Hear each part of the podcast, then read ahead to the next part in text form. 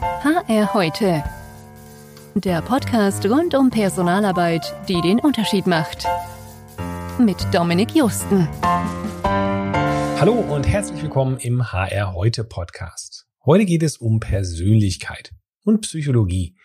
Denn egal ob im HR, als Führungskraft oder Kollege, zu verstehen, wie der Mensch funktioniert, zumindest soweit es die Wissenschaft bisher ergründet hat, kann sehr dabei helfen, die immer gleichen Fehler zu vermeiden und beispielsweise besser zu kommunizieren oder auch zu führen. Dafür habe ich eine frühere Kollegin von mir, Dr. Alicia Rieber, hier in Hamburg besucht, die seit vielen Jahren als neurowissenschaftlicher Coach bzw. Coach-Ausbilderin arbeitet. Ihr Ziel ist es, anderen Coaches dabei zu helfen, ihre Arbeit auf ein neurowissenschaftliches Fundament zu stellen. Also einen klaren, empiriebasierten Plan davon zu haben, wieso man eigentlich zu bestimmten Dingen rät oder auch nicht und sich eben nicht allein auf Methoden oder anekdotische Erfahrung zu berufen. Mit ihr werde ich mich jetzt darüber unterhalten, was zum Beispiel Personaler über die Persönlichkeit wissen müssen oder sollten, um eben bessere Personalprogramme oder auch besseres Führungscoaching ihrerseits zu ermöglichen. Das wird bestimmt sehr spannend und jetzt gehen wir mal rein in das Interview, was wir vor Ort aufgenommen haben. Deswegen jetzt ein kleiner Sprung. Ich habe es am Anfang so quasi beiläufig gesagt, du bist ein neurowissenschaftlicher Coach. Was ist denn eigentlich ein neurowissenschaftlicher Coach? Sagen was? Ja, was, was heißt das genau?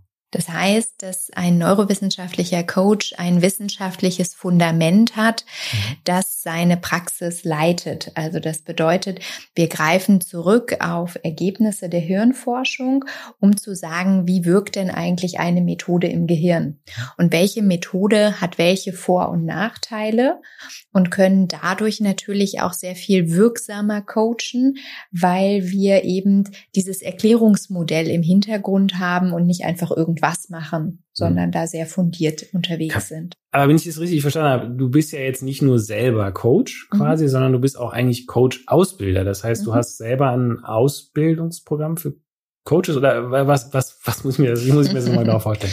Genau, also ganz vereinfacht könnte man sagen, ich bin Coach für Coaches. Also ähm, ich habe mittlerweile 15 Jahre Coaching-Erfahrung, habe elf Jahre mit meinem Doktorvater zusammengearbeitet und wir haben eben ein eigenes Coaching-Modell entwickelt und mittlerweile bilde ich Coaches aus, die bessere Coaches werden wollen sozusagen. Also solche, die schon eine Grundausbildung mitbringen, aber jetzt eben diese Neurokompetenz gewinnen mhm. wollen und diese Neurokompetenz in echte, wirksame Coaching-Praxis übersetzen wollen. Okay. Das klingt spannend. Also ich verlinke euch das mal unten in der Beschreibung, wenn ihr mal ein bisschen mehr wissen wollt, noch über Alicia mhm. und das Ausbildungsangebot, was sie da hat. Und ja, Thema Persönlichkeit. Darum geht's. Du hast es ja schon im Vorgespräch schon mal gesagt, ja, irgendwie Persönlichkeit, das ist ein komplexes Thema und äh, viele, ja, wissen gar nicht eigentlich, ja, was ist das eigentlich, wie wird die eigentlich geformt? Vielleicht kannst du das einfach mal so ein bisschen erzählen. Was ist eigentlich diese Persönlichkeit? Ja, also wichtig ist erstmal zu verstehen, dass es äh, fünf verschiedene Faktoren gibt, die unsere Persönlichkeit beeinflussen. Und das ist wirklich, wirklich spannend, denn früher gab es immer diesen sogenannten Anlage-Umweltstreit, mhm. dass man dachte, entweder sind es die Gene oder es sind die Außenfaktoren, eins von beiden, ne, muss es sein, was unsere Persönlichkeit ausmacht. Und die Forschung ist mittlerweile schon sehr, sehr viel weiter. Das heißt, wir können mittlerweile sagen, oh, es sind fünf Faktoren, die wirklich einen wesentlichen Einfluss darauf haben, wer wir heute sind. Mhm. Und das Spannende dabei ist, dass vier der fünf Faktoren eigentlich bis zum dritten Lebensjahr schon gebildet sind.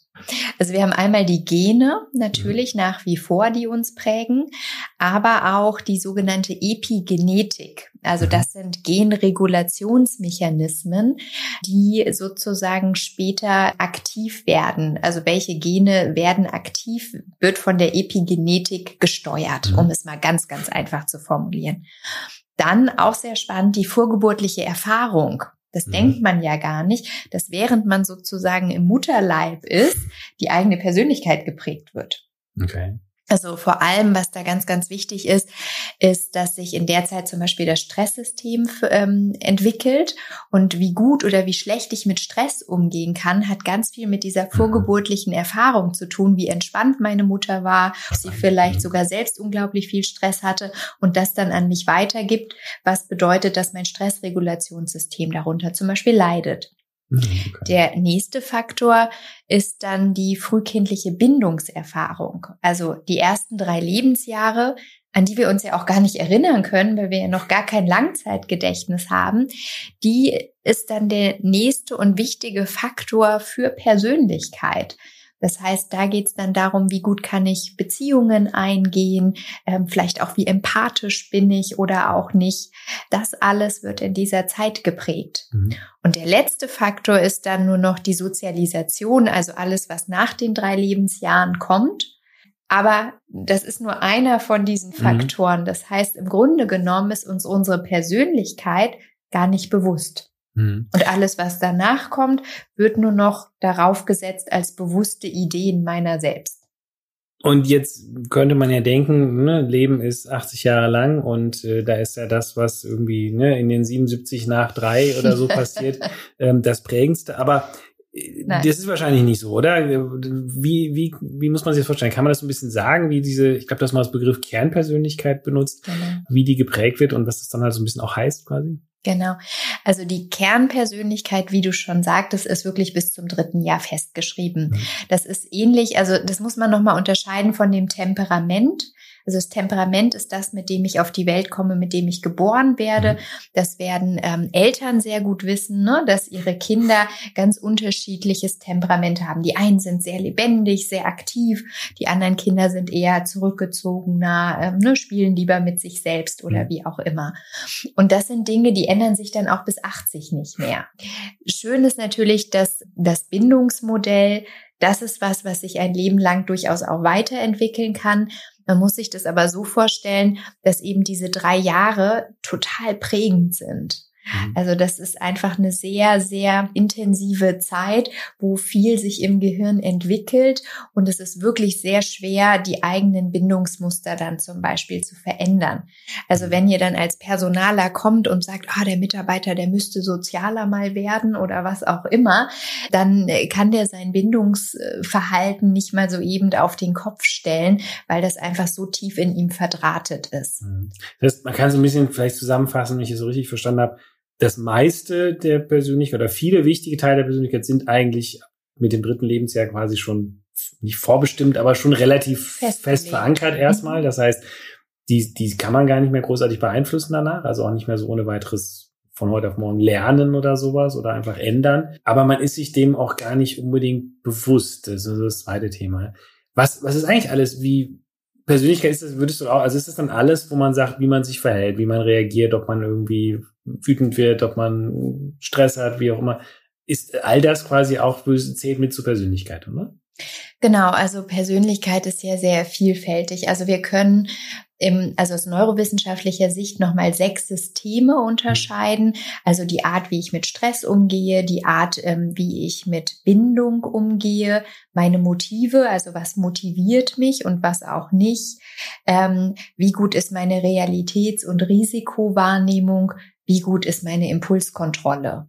Das sind so, ne, so, so, so Determinanten, könnte man sagen, die die Persönlichkeit dann ausmachen. Mhm. Genau. Das hat ja jetzt relativ viele Auswirkungen, würde ich mal vermuten, eigentlich so ein bisschen sich das klar zu machen, dass mhm. das vorbestimmt auch unbewusst ist auf HR-Maßnahmen oder, mhm. auf Führungskräftemaßnahmen. Ja. Du hast es ja gerade schon gesagt, so dieses, ja, ich würde mir wünschen, du würdest, keine Ahnung, irgendwas machen. Mhm. Das, das funktioniert einfach so nicht, oder? Genau.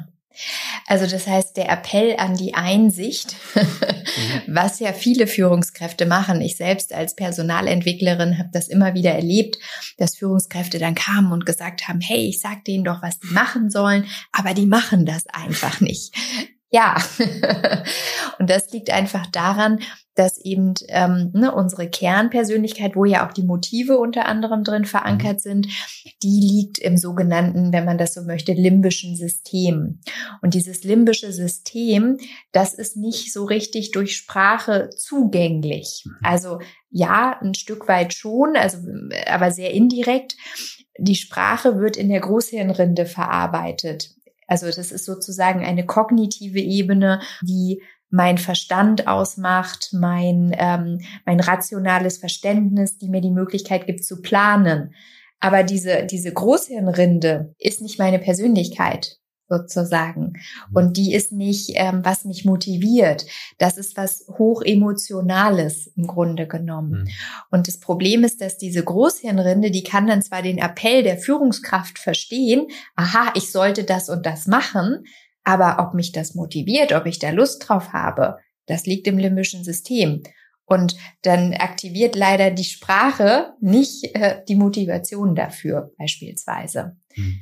Das Falscheste, was ich also machen kann, ist einfach zu denken, dass gute Ratschläge und Appelle, dass die irgendwas bewirken. Schade, aber ja, äh, irgendwo auch irgendwie nachvollziehbar, ja.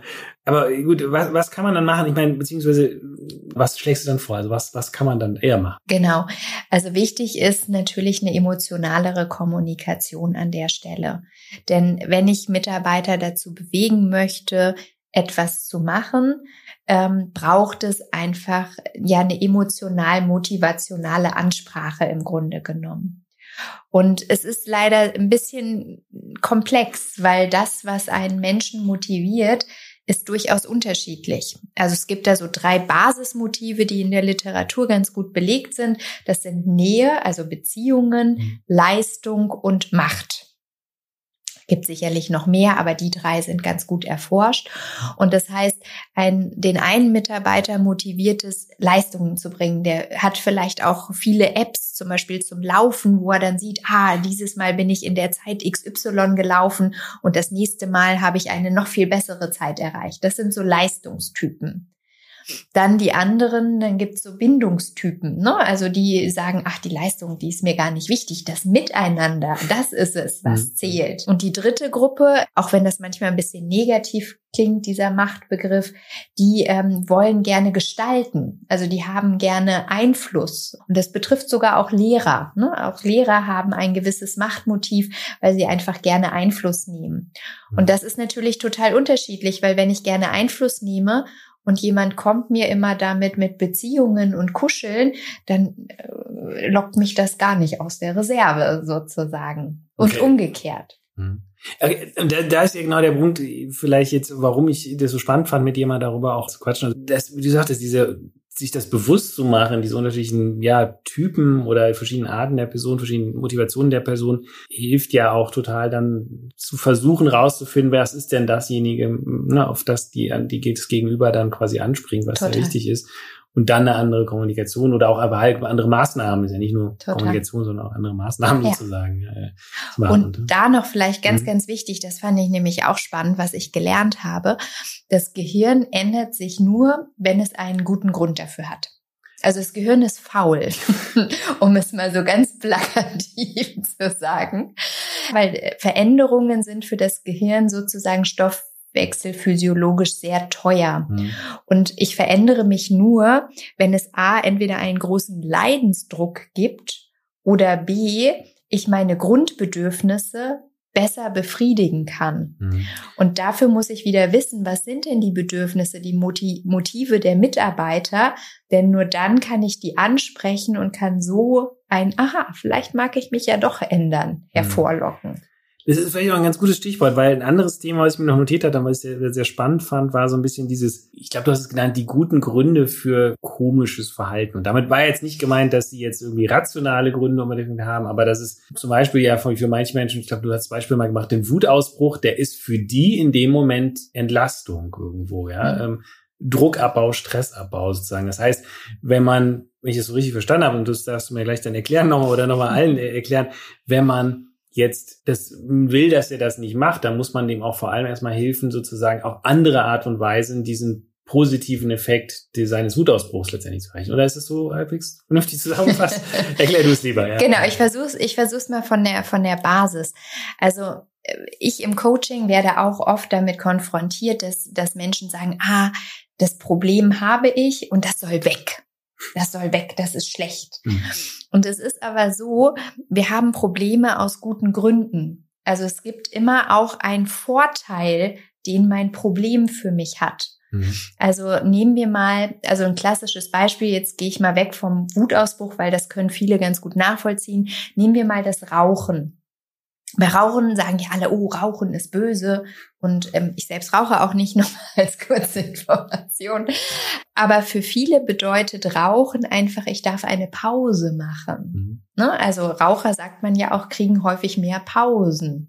Einfach mal durchatmen. Und dann ist ja das Rauchen an sich eine Strategie, um sich diese Pause zu gönnen wahrscheinlich eher unbewusst, also nicht, ist jetzt nicht rational. Ich, genau. Wie könnte ich genau. mehr Pausen kriegen? Ich fange an zu rauchen. genau. Aber so ein bisschen, das genau. ist Teil des gut Wohlfühlens, oder? Genau, ja. genau. Das ist Teil dieses Problems. Und wenn ich dann nur sage, oh, das Rauchen muss weg, dann werde ich das niemals wegbekommen, wenn ich nicht eine alternative Strategie habe, Pausen machen zu dürfen. Und das ist auch im, im HR-Kontext oder auch im Unternehmenskontext eben der Schlüssel schlechthin. Also nicht nur zu sagen, oh, das sind die Probleme, die müssen alle weg, sondern sich mal zu überlegen, welche Funktion haben denn diese Probleme eigentlich? Welche Bedürfnisse befriedigen die Probleme, weil sie gerade so sind, wie sie sind? Und dann kann ich mir nämlich überlegen, wie kann ich diese Bedürfnisse weiterhin befriedigen, aber eben so, dass es eben zieldienlicher ist da schließt vielleicht ein bisschen der Kreis zum Appell an die Einsicht. Es hilft nicht einfach nur sagen, ne, mach das, weil erstens, genau. die wissen ja selber gar nicht unbedingt, genau. dass das dieser quasi Positive Effekt ist. Ne? Sehr, sehr, sehr spannend. Ich habe noch ein Thema, das ist mir irgendwie hängen geblieben, aber ich habe es noch nicht so, ich weiß noch, als wir darüber gesprochen haben, ich konnte es noch nicht so ganz greifen. Du hast auch angesprochen, einen so einen typischen Fehler, wir waren ja so ein bisschen bei Dingen, die man als Personaler Führungskraft falsch macht, ist sich nicht klar zu machen, dass der Mensch quasi so drei Gedächtnisse hat, beziehungsweise die alle drei zu nutzen. Aber das musst du noch mal ein bisschen erklären, weil das war zumindest jetzt ja. für mich als Nicht-Psychologen oder Neurowissenschaftler so ein bisschen abstrakt erstmal. Ne? ja, also es gibt tatsächlich drei unterschiedliche Gedächtnisse aus ähm, neurowissenschaftlicher Sicht. Ähm, die, die sich vielleicht schon ein bisschen mit Psychologie beschäftigt haben, haben schon mal Begriffe gehört wie das deklarative und das prozedurale Gedächtnis. Das ist jetzt aber auch ne, viel Fachbegriff. Man kann es auch einfacher formulieren.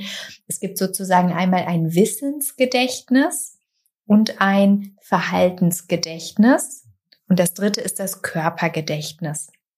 Und das Spannende ist, die sind alle unterschiedlich bewusst also wenn ich dich jetzt frage, Dominik, ähm, wie ist denn der Name deiner Mutter?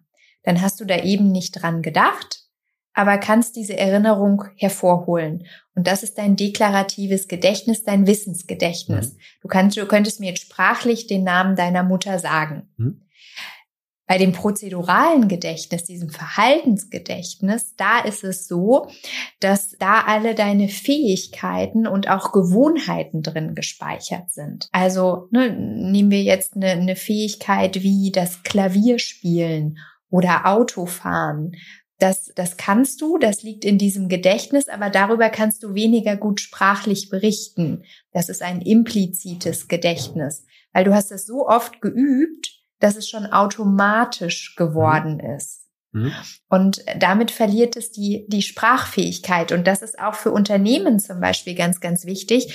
Gibt ja auch die großen Bewegungen zum Thema implizites Wissen, weil umso mehr wir Experte werden, umso automatisierter wird mein, meine Fähigkeit und desto weniger kann ich auch meinen Kolleginnen und Kollegen sagen, wie mache ich das eigentlich? Ich kann es höchstens nur noch zeigen. Das habe ich oft das Thema, wenn wir so jetzt in um Kurz- und Praxis reden, so ein bisschen bei, ja, wie sagst du, so Fähigkeiten, die man irgendwie, man weiß, ich, man kann es nicht erklären, zum Beispiel Kürzen genau. von Texten, das ja. ist, was ich oft machen muss, ja. ja. Man, warum man jetzt diesen Teil kürzt, man hat ja keine Kriterien dafür, dass man sagt, genau. okay, ich suche jetzt diesen Buchstaben oder dieses, genau. sondern es ist so ein Gefühl, ja. so ein bisschen, so, ja das kann weg sozusagen. Genau. Ja. Das ist so ein gefühltes mhm. Wissen. Ja, ne? ja. So und mhm. und das macht es so schwierig. Und da ähm, braucht man dann wirklich Mittel und Wege. Also am besten sowas wie Modelllernen. Ne? Also wirklich mit jemandem mitgehen, es gemeinsam mit jemandem machen, um solche Dinge dann besser lernen zu können und dann wieder expliziter zu bekommen. Denn wenn wir etwas neu lernen, brauchen wir ganz viel Aufmerksamkeit. Und dann ist nämlich der, den ich vielleicht anlerne, der Auszubildende, der kann mir dann all diese Fragen stellen, die dann dazu kommen, dass ich vielleicht wieder dann mit dem gemeinsam das erarbeiten kann. Ah, was waren denn da eigentlich die Schritte, die mich heute dazu gebracht haben, dass ich es automatisch kann? Hm. Du hast nur das dritte erwähnt, das Körpergedächtnis. Genau. Was ist da noch auf sich? Genau, das Körpergedächtnis ist aus meiner Sicht das allerspannendste Gedächtnis, denn das ist komplett unbewusst. Mhm. Also wirklich absolut unbewusst. Das ist auch immer eine wichtige Frage, die immer wieder auftaucht. Kann ich das Unbewusste bewusst machen? Die einfache Antwort ist nein. Ah. genau, schade. Gibt da keine App? nein, da gibt's leider noch keine für. Aber wer weiß, vielleicht irgendwann. Und also das Unbewusste hat auch keine Sprache, das hat keine Bilder. Also das ist wie, als wollte ich mit meiner Waschmaschine sprechen, die antwortet mir leider auch nicht. Aber wie wir ja am Anfang gelernt haben, die Persönlichkeit ist zu einem großen Teil unbewusst festgelegt. Also wenn wir als Personalentwickler vor allem ne, Menschen weiterentwickeln wollen, brauchen wir irgendeine Form, um an deren Unbewusstes ja auch ranzukommen, wo die Probleme unter Umständen liegen. Mhm. Und da hilft uns dieses dritte Gedächtnis, das Körpergedächtnis, weil nämlich der, der, der, also über die Körpersignale das Unbewusste letztlich indirekt kommuniziert. Also wenn jemand anfängt zu schwitzen oder ähm, rot zu werden oder über Mimik, Gestik, Körpersprache, so drückt sich das Unbewusste aus. Und das wiederum ist vor allem für Recruiter sehr, sehr spannend, denn stellt bitte, bitte, bitte euren äh, potenziellen Arbeitnehmerinnen nicht nur fragen und hört auf die Antworten, was die wörtlich sagen, sondern schaut lieber mal, wie deren Körpersprache ist. Also leuchten die Augen, wenn es darum geht, ne, über die neue Position zu sprechen. Oder verziehen sie schon das Gesicht und denken so, hm, ja, das ist eine total super Stelle, super Sache und so weiter. Also das heißt, Recruiter können da zum Beispiel sehr, sehr von profitieren, aber auch Führungskräfte, indem sie anfangen, wirklich Körpersprache ähm, viel wichtiger zu nehmen als eben die gesprochenen Worte. Denn da liegt die Wahrheit. Und da muss man es nur noch irgendwie richtig interpretieren können. Und das ist genau. wahrscheinlich nicht ganz so einfach. Ja, also ich, ich fand es mega spannend. Ich meine, so, so ein kurzes äh, Gesprächsformat sicherlich immer nur ein Tropfen auf den heißen Stein von dem, was man darüber erzählen könnte. Aber ich glaube, was man mitnehmen kann, es, es lohnt sich ein bisschen mehr vielleicht auch damit zu beschäftigen und auch da ja quasi das, das HR-Wissen, die HR-Verhalten, auch die Führungskräfte natürlich ein bisschen mhm. mehr auch mal auf leicht neurowissenschaftliche Basis zu stellen, um ja bessere Entscheidungen zu treffen, sinnvolle Entscheidungen zu treffen, genauso ähnlich wie es wie es im Coaching sinnvoller ist, wenn man irgendwie ein Basisfundament, ein wissenschaftliches Evidenzfundament hat, im HR eben auch. Und von daher ganz herzlichen Dank, Alicia, war eine Freude. Das war HR heute der Podcast rund um Personalarbeit, die den Unterschied macht.